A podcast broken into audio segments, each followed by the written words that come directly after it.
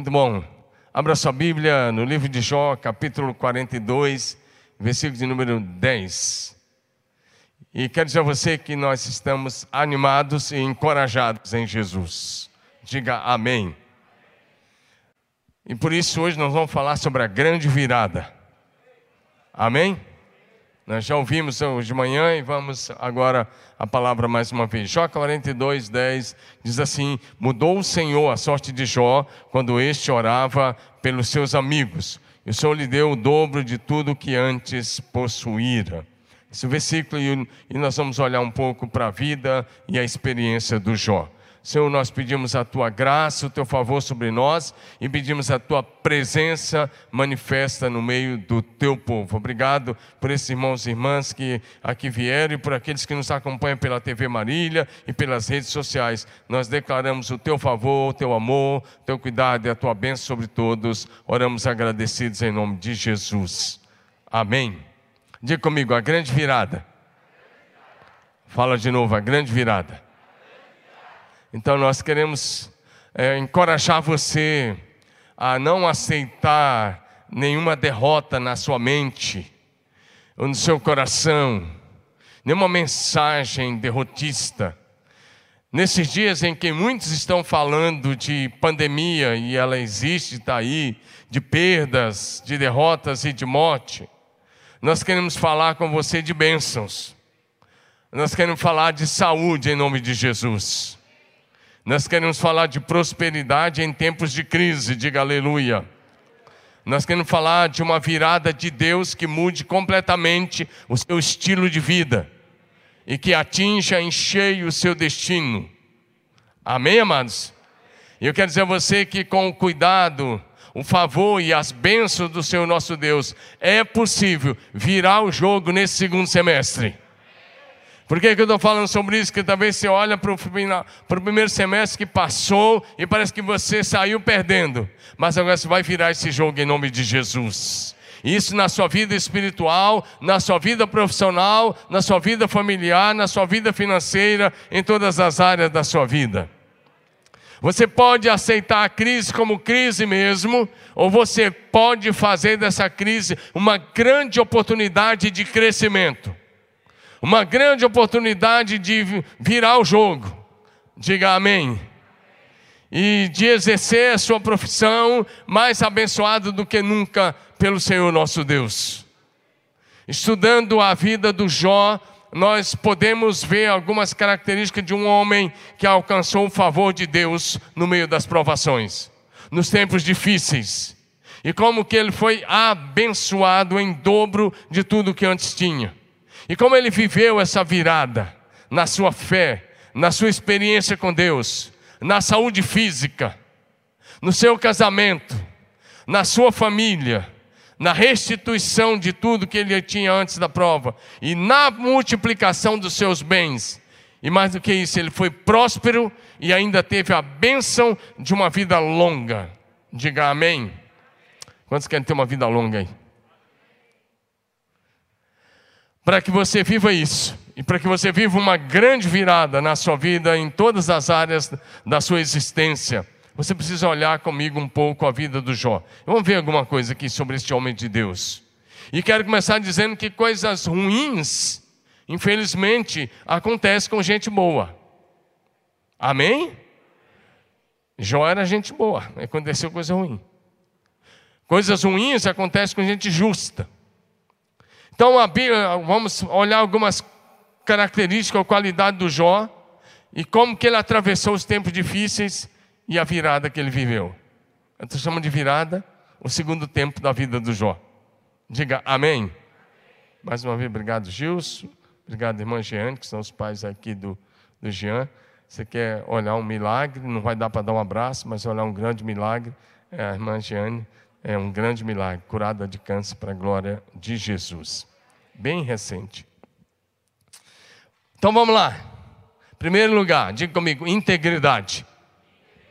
Vamos lá, de novo, integridade.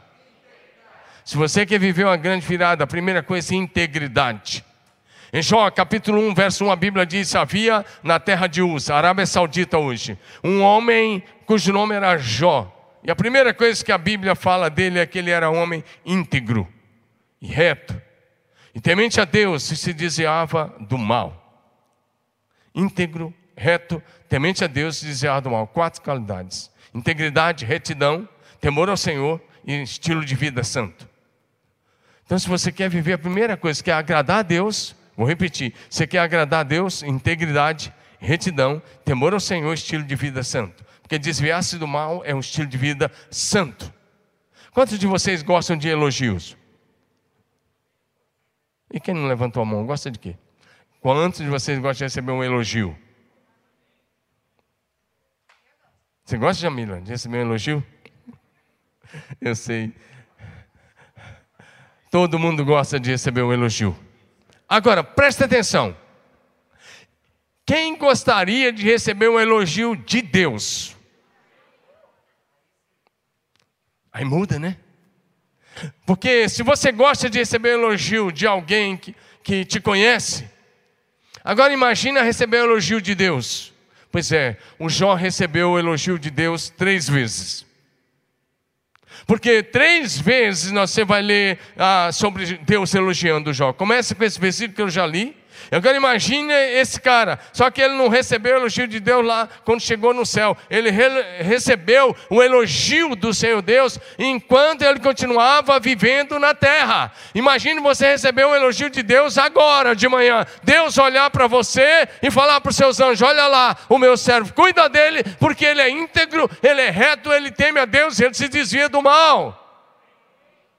Amém? Olha Jó 1, verso 8. Deus falou nada mais, nada menos do que com o capiroto aí. E o capiroto não entra no céu, não. Se alguém, se você ouviu alguém pregando que ele entra lá, marca uma audiência com Deus. Não, você está humanizando Deus. Se você estudar a parábola do rico e Lázaro, você vai ver como é que o capiroto fala com Deus. Ele, Deus é onipotente, onipresente, onisciente. Então, de lá do inferno, ele, ele grita essas coisas. E Deus falou com ele, ele interagiu com Deus. E olha o que Deus disse. Deus chega para ele nessa, nessa, conversa, ele lá das trevas e Deus lá da luz do céu. E o Senhor perguntou a Satanás: Observaste o meu servo Jó? E olha o elogio que Deus fez para Jó. Porque ninguém há na terra semelhante a ele, semelhante a Jó. Homem íntegro, reto, temente a Deus, se desvia do mal. Deus está dizendo para Satanás: Jó é o melhor servo que eu tenho na terra nessa geração. Imagine esse elogio. Deus dizer, Ele é o melhor servo. Ninguém. Bota o versículo novo, por favor, projeção. Deixa o versículo um pouquinho, por gentileza, obrigado. Ninguém há na terra semelhante a Ele. Foi Deus que disse. Diga amém. Deus dizendo: Esse é o melhor servo que eu tenho na terra nessa geração. Que coisa. E aí Deus repete: Ele é íntegro, Ele é reto, Ele teme a Deus se desvia do mal. E a outra coisa que interessante que Jó não se deixou perder com as perdas. No meio das perdas, no meio da dor, no meio da dificuldade, no meio das provações, ele continuou íntegro. Jó capítulo 2, verso 3. Aí eu estou só adiantando esse ponto, porque pela terceira vez o Senhor fala sobre o Jó. E Deus, o Senhor perguntou novamente a Satanás: Você observou meu servo Jó? Ninguém há na terra semelhante a ele, homem íntegro, reto, temente a Deus e que se desvia do mal. E aí Deus acrescenta: e ele conserva a sua integridade. E ele ainda conserva a sua integridade. Então, se você quer alcançar e quer viver uma grande virada, eu quero encorajar você, seja íntegro. Quando Abraão completou 99 anos, Gênesis 17, verso 1, Deus disse: Eu sou o Deus Todo-Poderoso, anda na minha presença e seja íntegro. Diga comigo: integridade. Integridade agrada o coração de Deus. Segundo lugar, se você quer viver uma grande virada, a segunda coisa é não amar os bens materiais, ou seja, não amar as coisas. Diga não amar as coisas. Você está cultuando mesmo? Ah, quer dizer que a galera da manhã estava pegando fogo. Então quero ver você adorar assim também. Que história é essa? Você vinha adorar aqui depois de cinco meses ficar como se estivesse dormindo. Você não vai dormir nessa cadeira, não. Está hora de almoço. Vamos celebrar Jesus. Depois você vai almoçar com a família. Diga aleluia. Não amar as coisas. E Jó era um homem muito rico. Jó capítulo 1, verso 3. Olha o que Deus vai dizer: possuía sete mil ovelhas 3 mil camelos, 500 juntas de bois, ou seja, 500 juntas de bois são mil bois trabalhando. Junta de boi é como se ele tivesse 500 juntas de bois para a época, é como se ele tivesse hoje 500 pequenos tratores arando a terra e produzindo. 500 juntas de bois, 500 jumentas, era também muito numeroso, numeroso pessoal ao seu serviço, ou seja, ele tinha muitos empregados, muitos colaboradores, muita gente servindo na, na, na casa dele, no trabalho dele. Na, a, o trabalho era agricultura e pecuária da época. Aliás, a pecuária continua, a agricultura e pecuária continua sendo o carro-chefe da economia do Brasil. E ele era alguém assim, de maneira que esse homem era o maior de todos do Oriente, ou seja, era um cara riquíssimo, mas o coração não estava nas coisas. Diga amém. Diga, diga bem bonito assim. Diga eu posso e devo conquistar riquezas, desde que as riquezas não conquistem o meu coração. Amém? Você pode ter o que você quiser, desde que isso não possua o teu coração, desde que o seu coração esteja 100% em Deus, e seja 100% dele. Diga aleluia. Então, não colocar o coração na insegurança das riquezas. Sabe por quê? Do jeito que veio, pode ir. Jó, de um dia para a noite, perdeu tudo que tinha. Entrou em falência total, de um dia para a noite. É o cara é como um empresário rico que dorme rico e amanheceu falido, completamente falido. Porém, o coração, o coração de é na hora da perda que você sabe onde é que está o coração. Porque quem tem o coração nas coisas, na hora que perde uma coisinha, já reclama, já murmura. Mas o coração de Jó não estava nas riquezas materiais. Quando ele perdeu todas as coisas, ele não murmurou e não reclamou contra Deus. Quer ver? Vou ler rapidamente esse texto, Jó 1, de 13 a 17.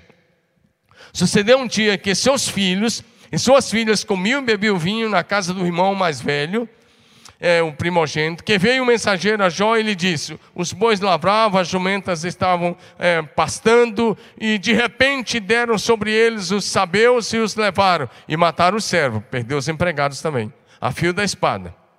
Mataram o servo a fio da espada. Só eu escapei para trazer-te essa notícia.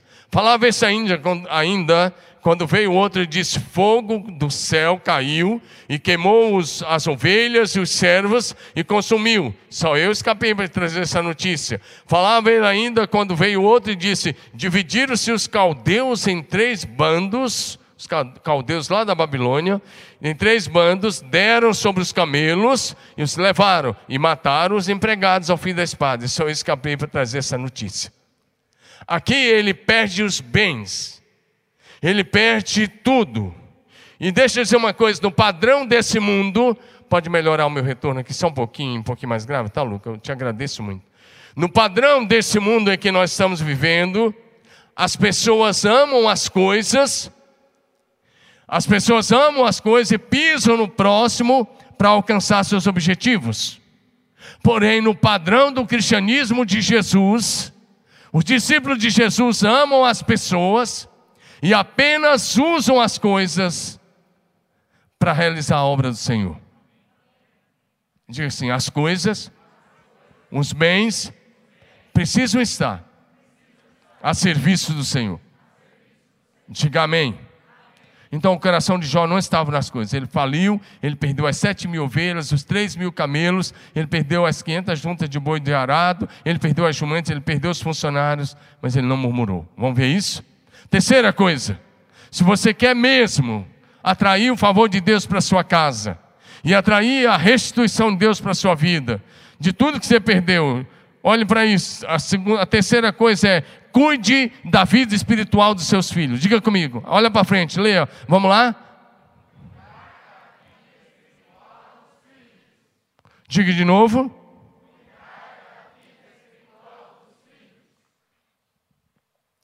Quem é pai e quem é mãe aqui?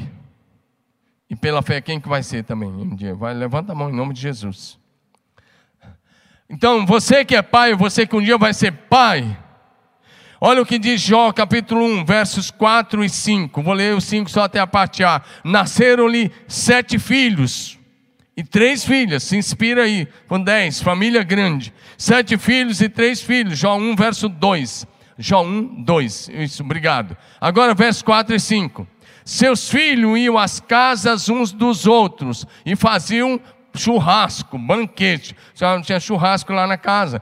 Cada um por sua vez. E mandavam convidar as três irmãs também para comerem e beberem com eles. Agora olha o que Jó fazia.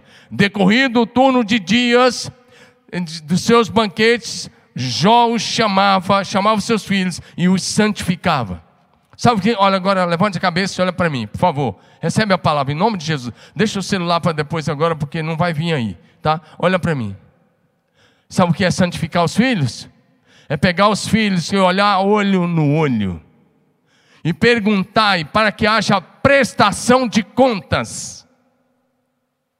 Está cheio de pai que não educa os filhos. Os filhos é que vão, parece que mudando a rotina dos pais e mudando a rotina da casa, e a casa toma a rotina que o filho quer, e os pais já não fazem mais nada, porque está girando em torno dos filhos, e que não leva os filhos nem mesmo a uma boa educação, quanto mais ao discipulado bíblico.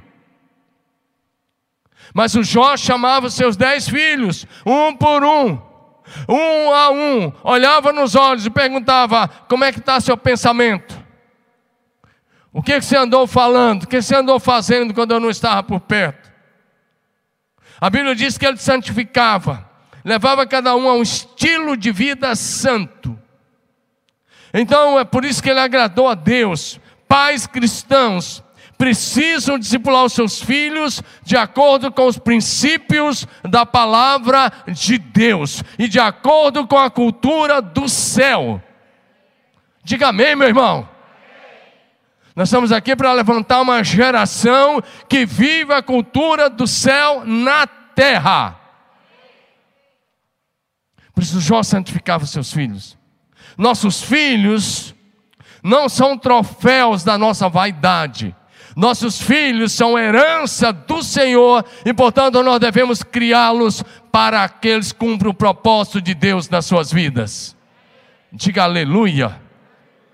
Salmo 127, versos 3 e 4 diz: Herança do Senhor são os filhos, ou os filhos são herança do Senhor, e o fruto do ventre o seu galardão, e diz como flechas na mão do guerreiro, assim são os filhos da mocidade.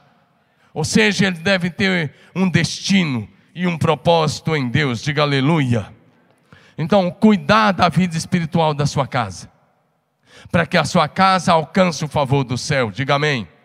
Em quarto lugar, se você quer alcançar mesmo um tempo de virada, a quarta coisa é ore diariamente pelos seus filhos. Lê comigo, vamos lá? Todos vocês? Orar diariamente pelos filhos.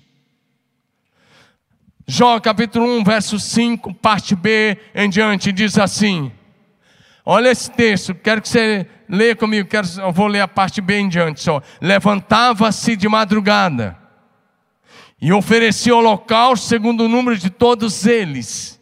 Pois dizia: olha o que Jó pensava, por que, que ele orava? E olha o que ele oferecia holocausto, por que, que ele fazia, olha o que ele pensava: talvez, talvez, meus filhos tenham pecado e blasfemado contra Deus no seu coração. Ele está dizendo: talvez eles pensaram coisa errada a respeito de Deus.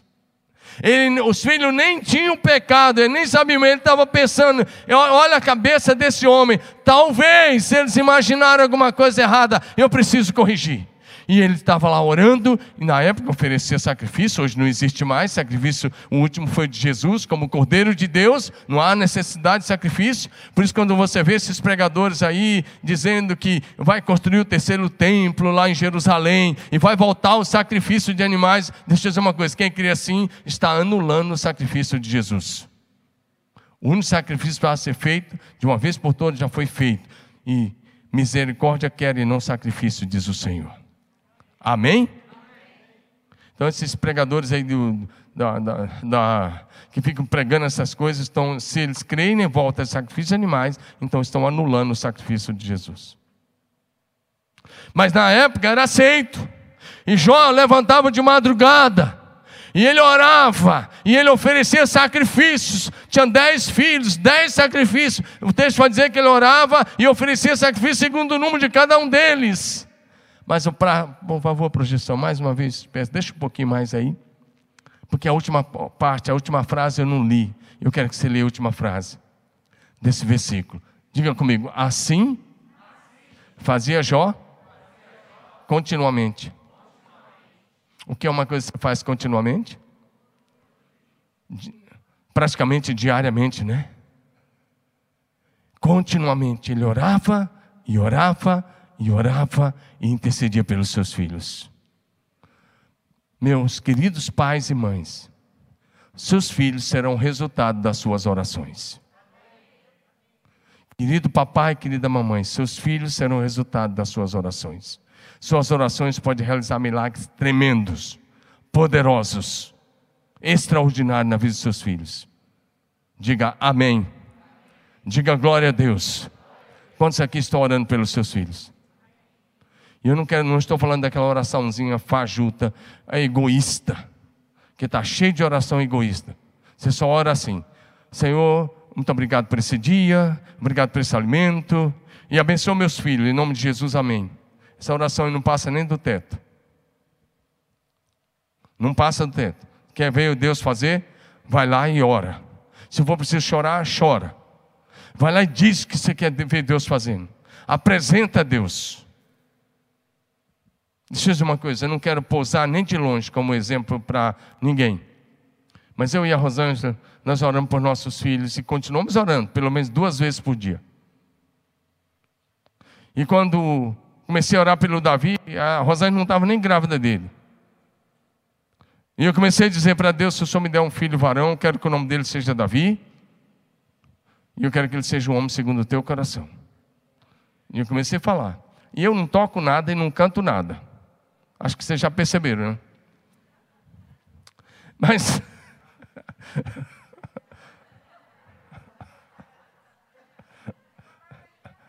Eu vou botar você para cantar para ver se você pode tirar sarro de mim aí. Que eu acho que não vai sair grande coisa também, não. Mas tudo bem. Agora, é verdade, você está concordando comigo. Agora, presta atenção, aqui a gente interage com o público, tá, pessoal que está em casa. Então, deixa eu dizer uma coisa a você. Mas eu orava, eu orava, viu, Marcos? Eu orava, Deus, dá um dom de música para o Davi e para Renato. Eu não canto nada, mas pelo menos eu quero que eles cantem. E não é que Deus deu. O Davi toca, né? E canta também. Canta, o cara é afinado, ele sabe, é porque ele, é que ele deixa para depois. E a Renata tem uma voz muito afinada. Aí Deus ainda me deu uma nora que canta, é nós, né? E o genro que canta, está ali. Mas sabe o que foi isso? Foi oração. Mas eu falava mais, eu falava todo dia, Deus, dá um ministério profético para Davi. E Deus deu. Seus filhos vão ser fruto da oração. Ô Caião, está na hora de profetizar aí o que você quer para o garoto ou a garota que está vindo aí. Que eu sei que o David vai virar avô logo. A Rebeca está grávida. Parabéns, viu, Rebeca? Deus abençoe. E o Deus, eu sou você amanhã, viu, Deus? Agora presta atenção nisso. Sou você amanhã, vocês não estão entendendo, é porque eu já sou vô e ele vai virar vô. Agora, você tem que orar. E agora eu já estou orando pelo meu neto. Eles não sabem, mas eu pego meu neto no colo e falo, Deus, chama ele para o ministério. Chama ele, Senhor, chama ele, chama ele. Eu falo, seu nome é Lucas, e Lucas foi um médico muito amado, que andava com Paulo, foi um evangelista. Você vai ser assim. E eu fico conversando com ele. Os pais nem sabem que eu estou falando isso, a não ser que eles tenham escutado. Mas eu estou orando. Porque eu quero que a minha descendência ande com Deus. E eu quero que a sua descendência ande com Deus. Projete o ministério de seus filhos em oração. Jó fazia isso, Jó fazia isso continuamente. Os pais devem orar diariamente. A primeira oração é pela conversão dos filhos, porque se o pai não orar, filho não vai se converter. Então é preciso que se ore pela conversão, não uma religiosidade, mas uma conversão genuína, uma experiência real, uma experiência prática com o Senhor Jesus Cristo. Diga amém. Então, cada pai cristão que ama o Senhor Jesus precisa ser o principal sacerdote da sua casa. E agora, esposona, se o pai não está sendo sacerdote, seja você a sacerdotisa da sua casa e ora pela sua casa. Amém? O principal intercessor da casa precisa ser o pai e a mãe. Diga amém. Os principais intercessores têm que ser o papai e a mamãe. E tem que ser oração perseverante, eficiente, eficaz. Oração pela família. Diga amém. Quinto lugar, deixa eu passar mais rápido. Adorar o Senhor em meio às provações. Lê comigo, você pode participar disso? Vamos lá? Diga. Vamos ler todo mundo junto. 3, 2, 1. Adorar. Porque adorar quando tem dinheiro no banco, quando está tudo fácil, quando tem saúde de sobra, é moleza. Agora, adorar no meio das provas é para poucos. Às vezes você fica de bico com Deus. E fala: Não, eu não vou, não, estou tô, tô doente, olha a minha saúde. Ó, não tem dinheiro na conta. Ó, está faltando. Ó, não vou, não, não vou nem na igreja, não. Quando as coisas mudarem, eu vou. Quando o Senhor me abençoar, eu vou. Que cristianismo é esse? Que fé é essa? Vamos olhar para o Jó, Jó capítulo 1, versos 18 a 21. Quando eu disse a você que o coração dele não estava nas coisas. O texto está falando, quando, aquele, quando ele acabou de receber aquelas notícias trágicas, que tinha perdido todos os animais, os empregados, os bens, quando ele tinha entrado em falência, veio uma mais terrível. Jó 1, 18 a 21, enquanto ele falava ainda, outro mensageiro chegou com essa notícia: seus filhos e suas filhas estavam num banquete. Estou lendo na NVT, isso, obrigado. Seus filhos e suas filhas estavam num banquete, na casa do irmão mais velho.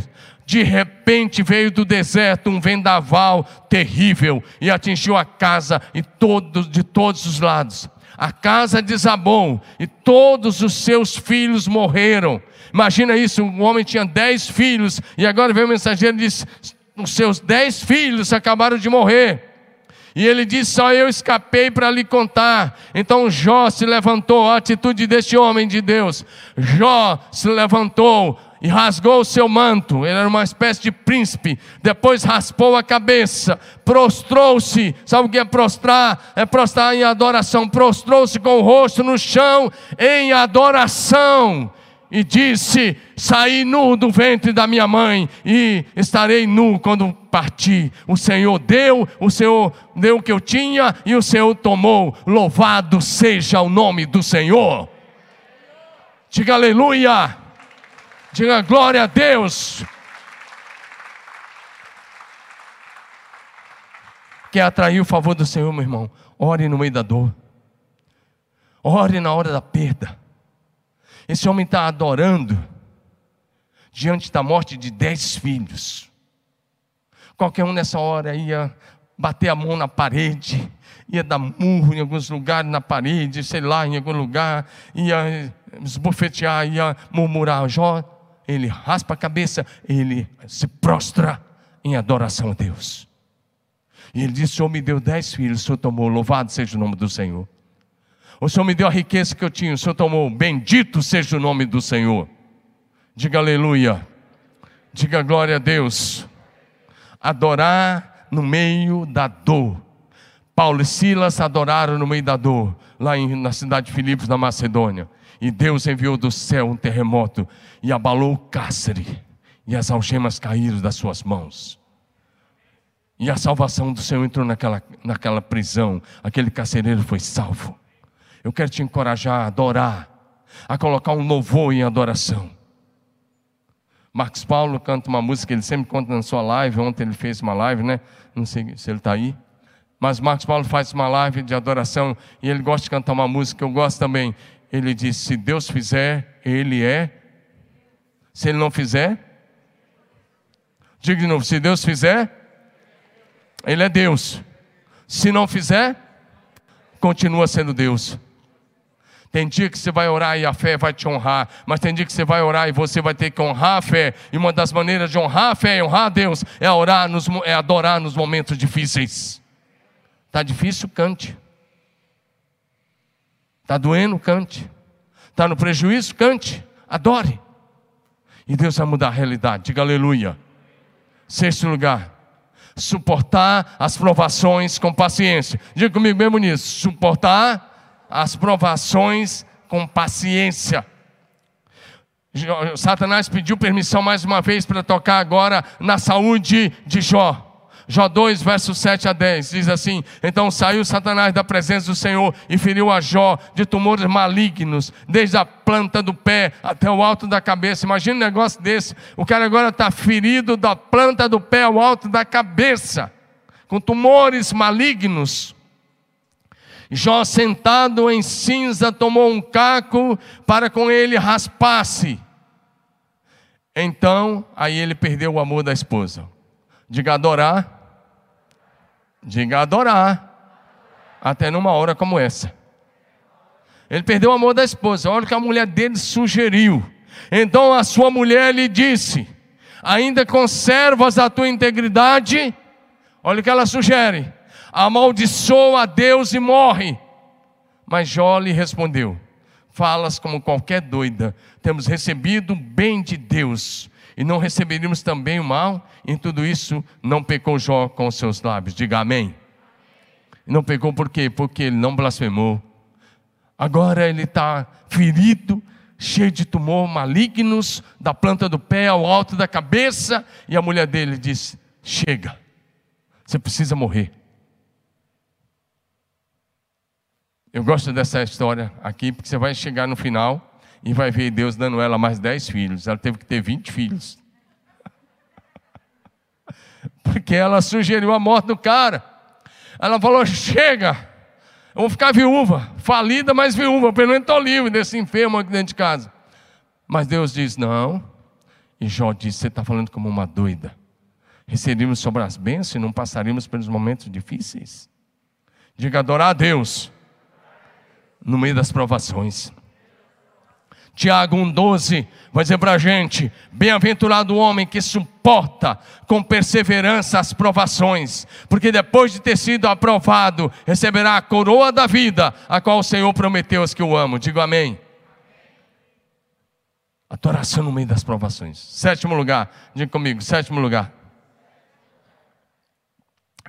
São muitos pontos, mas é para você entender como é que o homem de Deus atravessa e vive o tempo da virada. Diga amém. Esse eu gosto demais. Para mim é um, um dos principais. Diga comigo: visão de fé e confiança. Diga de novo: visão de fé e confiança. Jó 19, 25 a 27, ele diz: Porque eu sei que o meu redentor vive e por fim se levantará sobre a terra. Você pode levantar sua mãe e dizer isso: Eu sei que meu redentor vive Diga, diga de novo, eu sei que meu redentor vive e é o Senhor da história, é o Senhor de todas as coisas, Ele está no controle de todas as coisas. Diga aleluia. Jó disse: Eu sei que o meu redentor vive. Em vez de você ficar falando o tempo todo, eu sei que eu estou correndo risco, eu sei que eu estou correndo perigo, eu sei que eu. Não sei, para com isso. Diga de novo, eu sei. Meu Jesus vive e Ele está no controle. Fala bonito, está no controle de todas as coisas. Diga nos céus e na terra. Amém? E aí ele fala de uma esperança agora, e depois de revestido, de, de revestido este meu corpo, da minha pele, na minha carne, eu verei a Deus. Ele diz: Eu verei a Deus. E ele viu. Amém? Ele diz: Eu vou ver a Deus. Ele viu o Senhor Jesus, pode ter certeza. Eu vou te mostrar isso logo em seguida. E ele diz: Eu mesmo vou ver, com meus próprios olhos e não os outros. E ele disse: De saudade desfalece o meu coração dentro de mim. O Senhor Jesus não perdeu o controle dessas coisas por causa desse coronavírus. Diga amém, meu irmão. Ele está no controle. Está no controle. E se acontecer alguma coisa com você, ele também não perdeu o controle. Ele continua no controle. Se não acontecer, ele está no controle. Diga amém. Amém? Glorifique a Deus nas horas difíceis. Diga amém. Diga visão de fé e confiança. Oitavo lugar, diga estilo de vida santo. Vamos, todos vocês, levanta a cabeça comigo, estilo de vida santo. Agora, aqui é uma oração para corajosos. Mas não basta ter coragem. Para fazer essa oração aqui tem que ter estilo de vida santo. Eu vou ler o que Jó falou dele mesmo, mas as mulheres tinham que fazer essa mesma oração com relação aos maridos. Coloca aí, ah, as mulheres precisam fazer isso. Jó, capítulo 31, verso de 1 a 10. Eu vou ler rapidamente. Olha a ousadia desse homem de Deus. Olha porque ele recebeu tudo em dobro. Olha porque Deus o abençoou. Por causa de um estilo de vida santo. Olha o que ele diz: Fiz alianças com meus olhos, de não olhar com cobiça para nenhuma moça, para nenhuma jovem, pois que Deus lá de cima escolheu para nós. Qual a nossa herança do, do Todo-Poderoso que está no alto? Não é a calamidade para os perversos e desgraça para os que praticam mal? Afinal, não vê ele o que faço, olha a consciência dele, Deus está vendo o que eu faço, e ele diz mais: Deus está vendo cada passo que eu dou. Aí olha o que ele diz: se na minha conduta fui, se a minha conduta foi falsa, meu comportamento foi falso, se procurei enganar alguém, que Deus me pese numa balança justa, pois conhecerá a minha integridade. É o Jó falando. Ele continua: se me desviei do seu caminho, se o meu coração cobiçou o que meus olhos viram, pecado da cobiça, ou se sou culpado de algum outro pecado, que outros comam o que eu semei, que as minhas plantações sejam arrancadas pela raiz. Agora, uma oração que eu disse que era de corajoso. Olha bem para frente, veja essa parte dessa oração. Que ele continua o capítulo todo, mas eu estou lendo aí agora o versículo 9 e 10. Se o meu coração foi seduzido por outra mulher, ou se cobicei a esposa do meu próximo, que a minha esposa se torne, está serva, mas é amante, que a minha esposa se torne amante de outro homem e que outros homens durmam com ela. Que oração arriscada. Agora, só pode fazer uma oração dessa, você já está aí, é porque é para acabar? Então, já que você está aí, você vai ser o meu tangedor. Aí, vai, vai. Vamos lá. Agora, presta atenção. O Jó está dizendo: olha, Fiz aliança com meus olhos. Ei, olha para mim. E ele diz: de jamais colocá-lo em outra mulher, em outra jovem, numa época que a poligamia e a bigamia eram permitidos. Era permitido. Jacó viveu da, a, lá atrás, né? E tinha quatro. E tinha outros aí que tinham vários, até depois dele também. E hoje ainda tem, nessa região lá, tem um bocado de gente que tem. Sei lá, nosso guia né, que nós fomos para Israel, né, Davi? O guia lá da Jordânia, ele já tinha duas e disse que ia ter mais duas. Estava se preparando para casar no final do ano com a terceira e depois ia ter quatro. Agora presta atenção. O Jó está dizendo: Eu fiz aliança. Sabe o que o Jó está dizendo para nós? Eu vivo para Deus e para minha esposa, meus filhos. E ele disse: Eu coloquei os olhos de outra mulher, então que a minha mulher se torne amante de outro homem. Meu Deus. Eu nem vou pedir para levantar a mão qual é o homem aqui que tinha coragem de fazer essa oração aqui. Que talvez você vai correr o risco de ganhar um enfeite na cabeça. Misericórdia. Agora, presta atenção nisso. Ele se coloca. Fiz aliança com meus olhos. Salmo 101, verso 3, o salmista escreveu: Não porei coisa impura diante dos meus olhos. Ei, olha para mim. Essa, vou dizer uma coisa aqui pesada, tá? Essa, eu vou olhar para a câmera. Essa é a geração de cristãos de olhos impuros. Essa é a geração de cristãos que tem os olhos mais impuros de toda a história do cristianismo. Porque coloca coisa impura diante dos olhos todos os dias dentro da sua casa. Nos Netflix, nos filmes de modo geral e na internet. Quando Deus deu uma visão a Isaías, Isaías 6, ele diz: Sai de mim, porque sou homem de lábios impuros. Se fosse hoje, ele ia dizer: Ai de mim, porque sou homem de olhos impuros. Porque hoje não são os lábios só que são impuros, são os olhos. E como os olhos são a janela da alma, o que entra pelos olhos fica na alma, no entendimento. Diga comigo, fiz alianças com meus olhos. Fala, vamos ver se você fala. Diga, fiz alianças com meus olhos. Diga, jamais colocá-los sobre coisas impuras. O salmista disse: Fiz aliança, não vou colocar coisa impura. Quer reviver o tempo da restituição? Quer viver a virada? Estilo de vida santo. Talvez era bom você pedir o Espírito Santo hoje, para que ele escreva com fogo de Deus na sua boca, na sua língua: santidade ao Senhor. Nos seus olhos, santidade ao Senhor na sua consciência, santidade ao Senhor, na sua mente, santidade ao Senhor, no seu coração, santidade ao Senhor, nas suas mãos, santidade ao Senhor.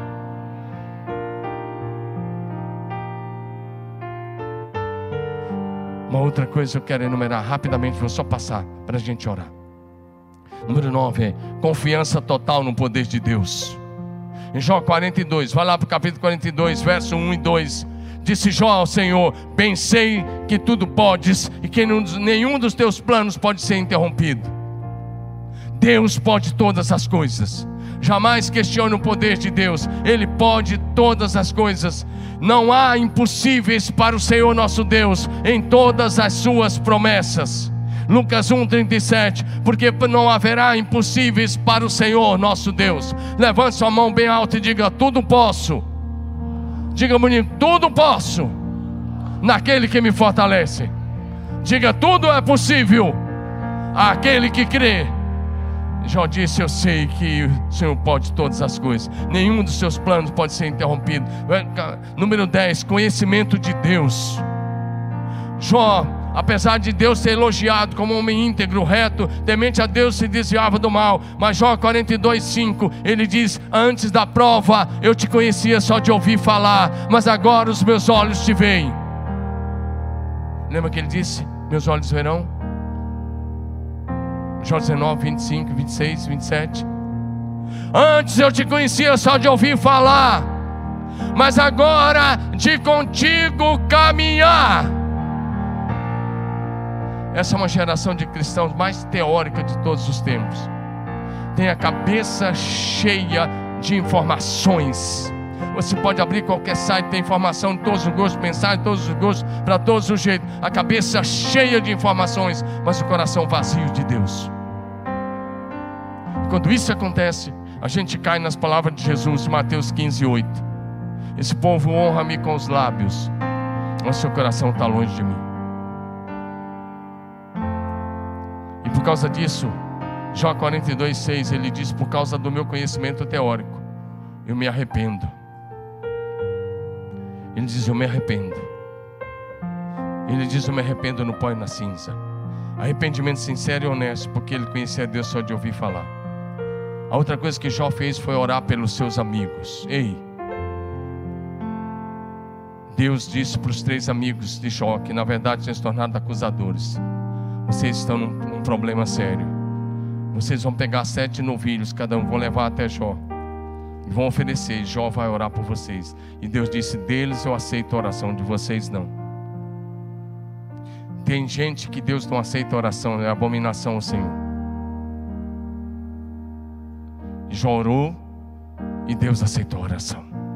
É o que você lê no capítulo 42, de 7 a 9. Eu não vou passar que o tempo acabou. A outra coisa, se você quer viver a virada, olha para mim. Recomece com um pouco.